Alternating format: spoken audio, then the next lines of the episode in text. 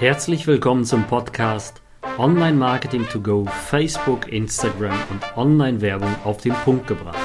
Mein Name ist David Pschibilski und in diesem Podcast gebe ich dir Tipps, wie du mehr Neukunden gewinnst und deinen Umsatz steigerst. So, hallo und herzlich willkommen zu dieser Folge. Es geht heute um das Thema Facebook und Instagram Werbung für Anfänger und was du beachten solltest. Und hier erwische ich wahrscheinlich auch sehr, sehr viele Pros, die halt schon länger dabei sind und immer wieder diese kleinen Fehler auch begehen werden. Denn diese kleinen Fehler, so, ja, so leichtsinnig oder so, so sanft es sich anhören mag, diese Fehler machen irgendwann einen Riesenwinkel in der Budgetskalierung aus und dementsprechend kannst du so viel Geld sparen bzw. mehr Umsatz reinfahren. Also, du bist vielleicht Affiliate, Agentur, Shopbetreiber, also E-Commercer, Experte oder Dienstleister und äh, wolltest schon immer mit Facebook und Instagram Ads schalten, anfangen, dann solltest du auf jeden Fall diese Dinge, die ich dir jetzt gleich hier alle ja, nennen werde, ähm, auf jeden Fall beachten. Denn ich erwische tatsächlich bei uns in der Weiterbildung, in der Masterclass regelmäßig gute Leute, die halt so die Kleinigkeiten falsch machen. Und hier kann man enorm viel rausholen. Als allererstes, egal was du machst, wirklich, es ist völlig egal, du solltest wissen, wer deine Zielgruppe ist. Das heißt, diese solltest du vorher schon kennen und dementsprechend, Achtung, die Fanseite auch so ausrichten.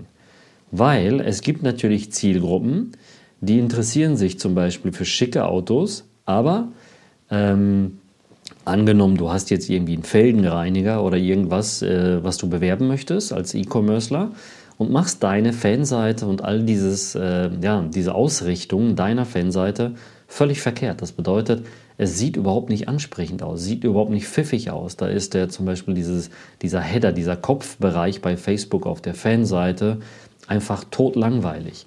Und auch das Profilbild von deiner Fanseite ist überhaupt nicht ansprechend, beziehungsweise ist überhaupt nicht sichtbar, geht komplett unter. Und das sind so Kleinigkeiten, die halt immer wieder wirklich vorkommen und jetzt kommt es, auch wenn man sie verändert, später machen sie enorm auf einmal viel aus. Ja, was heißt enorm? Ähm, ich habe es selbst bei Fanseiten erlebt, wo man äh, sowas angepasst hat oder mal den Fanseitennamen abgeändert hat oder erweitert hat mit einem kleinen Slogan. Dazu kommen wir gleich.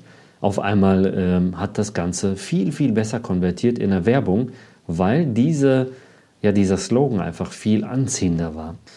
So, einen knackigen Namen für den Account aussuchen ist mit das Wichtigste. Das heißt, wenn du jetzt sagst, ich will Experte für, weiß ich nicht, äh, IT-Dienstleistungen werden, ich will Experte im Verkauf werden, ich will Experte bei Facebook-Ads werden oder im, Medi im Medita Meditationsbereich, dann solltest du dementsprechend diese Namen auch für deine Fanseite nutzen. Es sei, jetzt, äh, es sei denn, du benutzt zum Beispiel eine Personal Brand, so wie ich das mache, und koppelst das dann. Aber eine Personal Brand ähm, hat dann natürlich einen persönlichen Charakter in, in, in der Darstellung mit Kombination der Expertise. Das ist ein anderer Prozess. Trotzdem solltest du als Fanseite, sagen wir mal, du hast jetzt äh, einen Shop oder du bist eine Agentur, du bist ein Experte und Dienstleister in einem bestimmten Bereich, dann solltest du das dementsprechend auch nutzen. Okay?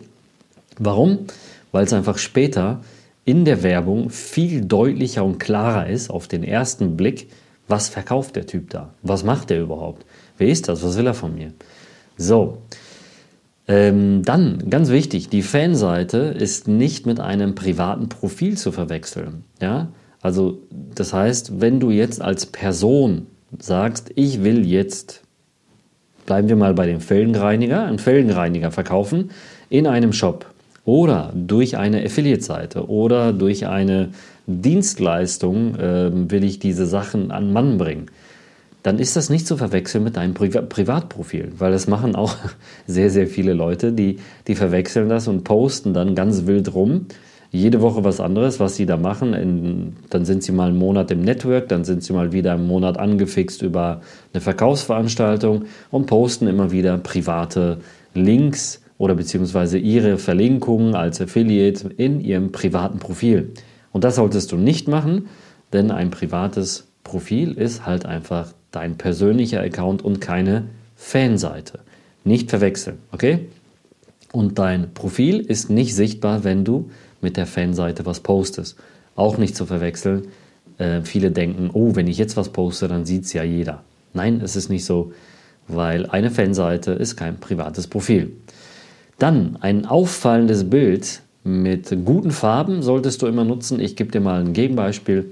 Ähm, ich habe früher ungefähr elf, wenn nicht mehr, Kreditseiten äh, parallel gehabt. Und diese Kreditseiten, damit war ich einer der größten Kreditvermittler ähm, über zwei, drei Jahre äh, bei einem Vermittler in, im Dachraum. Und diese Seiten waren immer sehr knallig. Also sie hatten echt neonfarbene äh, ja, Hintergründe und da stand dann irgendwie was mit Kredit oder Darlehen äh, und so weiter drauf. Aber diese Seite, äh, immer wenn sie wirklich im Profil ähm, beziehungsweise im Verlauf ähm, ja, zu sehen war, dann war sie wirklich richtig knallig zu sehen und jeder hat dann sofort ge gesehen, oh, guck mal, da, da ist irgendwie so eine neon pinke, neongelbe Seite und da steht dann sofort Kredit drauf. Das hast du sofort im Unterbewusstsein wahrgenommen, auch wenn du da wirklich nicht drauf geguckt hast, weil diese Farbe wirklich so knallig war. Ihr kennt das Ganze auch, wenn du äh, Schilder ähm, abends anfährst, so knallige Farben habe ich benutzt, dann haben sie teilweise reflektiert. So, das nächste. Ähm, dann ähm, solltest du auch äh, das Profilbild und die Fanseite dementsprechend anpassen und auch mit Emotionen verbinden, wenn du das Ganze, ähm, je nachdem, was für ein Produkt du machst, aber zum Beispiel bei Krediten habe ich halt sehr viel mit Emotionen verbunden, genauso wie mit Handyverträgen, die ich beworben habe, wo halt sehr viel gezeigt wurde, was passiert danach, wie ist der Effekt danach, dass du glücklich bist, zufrieden und du freust dich einfach. Nächste, äh, auch sehr interessant. Content ist nicht King, sondern Kontext ist King und das verwechseln sehr viele. Content ist natürlich King im SEO-Bereich. Das, das kennen sehr, sehr viele, dass die dann einfach sagen, wir machen jetzt einen bestimmten Bereich, der einfach gefüllt ist mit sehr viel Content, aber im Endeffekt äh, bringt Storytelling, der Kontext daraus, viel mehr, wenn du den verbindest für die Überzeugung, für den Verkauf. Ganz wichtig und das gilt auch für deinen Account, für deine Fanseite im organischen Bereich. Das bedeutet, wenn du jetzt hier regelmäßig irgendwas postest, dann solltest du das so posten, dass du Fans und Besucher deiner Seite äh, animierst, dass sie halt ähm, irgendwas hinterlassen, interagieren mit deinem Content, dass sie den konsumieren und am besten noch, dass sie den sharen. Okay? Nächster Schritt, wenn du das alles beachtet hast, dann geht es natürlich in die Werbung. Also Facebook und Instagram Werbung für Anfänger heißt es ja. Dann müsstest du in den ersten Schritten, sagst du ja, okay, was ist mein Marketingziel? Was möchte ich erreichen? Ist es äh, Markenbekanntheit, Reichweite, Interaktion, Conversion oder ein oft äh, ein Zusammenspiel daraus? Das äh, wissen viele nicht, dass, dass das oft ein Zusammenspiel von diesen Dingen sind. Also welches Marketingziel nimmst du? Ja, bei, bei Affiliates ist es sehr, sehr oft Reichweite oder Traffic oder auch Interaktion. Ja, das sind so die drei bekanntesten Sachen, je nachdem, wenn Sie jetzt eine eigene Seite haben, dann nicht. Dann können es nämlich noch andere Sachen sein, so wie Conversion oder Lead-Generierung und Sie schicken das dann erst weiter. Aber diese Ziele solltest du kennen. Okay?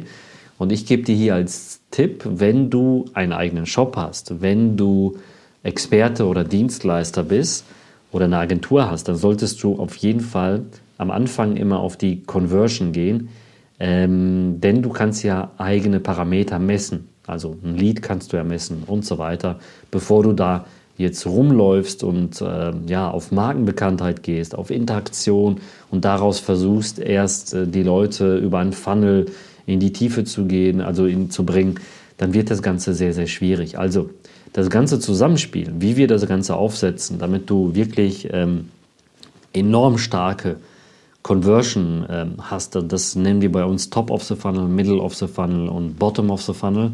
Und das haben wir bei uns in der Weiterbildung als Finest Full Funnel abgebildet. Sehr, sehr fein dargestellt mit ganz, ganz vielen äh, Parametern, die du beachten solltest. Aber als Anfänger rate ich dir am Anfang davon ab, Natürlich, wenn du in der Weiterbildung hast, dann hast du die Anleitung dafür, dann ist es auch total easy. So. Ähm, tut, tut, tut, Format der Anzeigen beachten, habe ich mir auch aufgeschrieben, um besser ausgespielt zu werden. Und ganz, ganz viele fragen, was ist besser, ein Bild oder ein Video? Und es gibt keine klare Aussage, denn überleg mal, ähm, du würdest nur mit Videos arbeiten und Facebook spielt dementsprechend meistens den Menschen das Video aus, die auch mit Videos interagieren und ähm, wo das auch gut funktioniert. Aber ich gehe mal jetzt einen ganz tiefen Schritt und erkläre dir mal, was auch sehr interessant sein kann. Wenn du schlechte ähm, Netzverbindung hast, aber deine Zielgruppe trotzdem irgendwo vielleicht auf dem Land wohnt und dort kein LTE ist, dann werden diese Videos natürlich komprimiert äh, ausgeliefert, aber auch oft überhaupt nicht ausgeliefert, weil es sehr schwierig ist. Dann werden da diese Plätze in den Auktionen eher mit Bildern befüllt. Also beachte sowas. Äh, ist natürlich ein sehr, sehr tiefer Schritt, den sehr, sehr viele nicht wissen, aber ich gebe dir den mal hier an die Hand. So, Ausspielung der Ads beachten, also wo wird ausgespielt, äh, wo soll ausgespielt werden, denn viele sagen, okay, es gibt ja auch Bereiche, unter anderem, sage ich mal, rechter Bereich im Desktop-Bereich, wo wenig Leute Werbung schalten. Aber dieser Bereich ist ja nur im, im Desktop-Bereich sichtbar. Und hier zum Beispiel im B2B-Bereich macht dieses Format, diese Ausspielung enorm viel äh, Sinn und vor allen Dingen ist sie sehr günstig. Also, wo spielst du aus? Ist es immer in der Story? Ist es immer im Feed? Aber auch die ganzen anderen Formate beachten. Und hier kommen wir nämlich zu einem ganz, ganz wichtigen Teil, ähm, dass du einfach immer wieder ähm, ja, ähm, analysierst, also diese, diese ähm, Ausspielung analysierst und guckst, wo werde ich gut ausgespielt, wo werde ich schlecht ausgespielt und wo mache ich wirklich Schnäppchen. Okay? Am Anfang immer kleine Budgets starten und vor allen Dingen die Zielgruppen und die Ads testen. Hier gebe ich dir nochmal eine Faustformel an die Hand. Teste immer parallel mindestens drei Werbeanzeigen, die einfach rotieren. Und ähm, diese werden nicht immer gleich rotieren und du wirst auch merken, wow, heute funktioniert die gleiche Anzeige besser als gestern. Wenn du morgen zum Beispiel noch eine Anzeige dazu nimmst und dann hast du irgendwann mal drei, vier, fünf vielleicht, starte am besten mit drei, wirst du auch merken, das sind die gleichen, aber sie spielen unterschiedlich aus. Und hier musst du natürlich deine Zielgruppe kennen. Und wenn du jetzt sagst, ich habe aber fünf ungefähr Zielgruppen, dann teste sie wirklich in Anzeigengruppen in einer sogenannten ähm, Adset Budget Optimization, also auf der Anzeigengruppe, wo du halt das Budget verteilst. Auf 5 Euro oder 10 Euro am Tag und so unterschiedlich testen kannst. Okay? Dann kommen wir mit zu dem wichtigsten Punkt in dieser ganzen Struktur von Werbeanzeigen, und zwar Copywriting. Das heißt, äh, was sehe ich am Anfang, wenn ich eine Werbeanzeige, wenn ich ein Posting sehe? Sind es die ersten zwei, drei Zeilen? Und genau diese geht es meistens. Und man spricht von einem sogenannten Hook.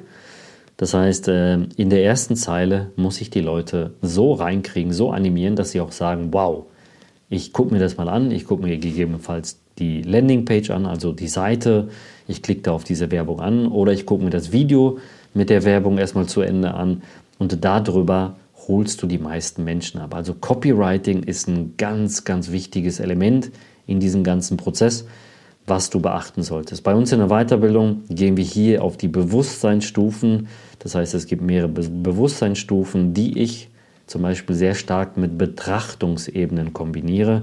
Also für diejenigen, die sich damit weiter beschäftigen möchten oder bei mir in der Weiterbildung sind, die wissen das, wie ich da dran gehe und ähm, dann das Ganze in der Weiterbildung auch in der Tiefe erkläre. So, und jetzt kommen wir zu einem ganz, ganz wichtigen Punkt. Auswerten, auswerten, auswerten, vergleichen und dann, wenn das Ganze erst funktioniert, kannst du skalieren. Ansonsten gar nicht, sonst machst du eine Geldverbrennungsmaschine an und äh, das bringt dich überhaupt nicht weiter.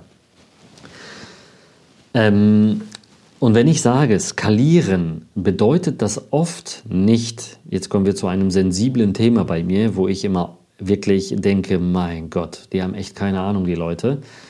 Skalieren bedeutet nicht einfach in die, also Geld in die Hand zu nehmen und einfach auffahren, bis der Arzt kommt, sondern skalieren bedeutet, deine optimierten Prozesse perfektionisieren. Denn ähm, wenn du jetzt einen perfekten Funnel hast und der funktioniert noch, dann kann ich dir sagen, der wird noch besser funktionieren, wenn du den analysierst und besser aus, äh, also auslegst.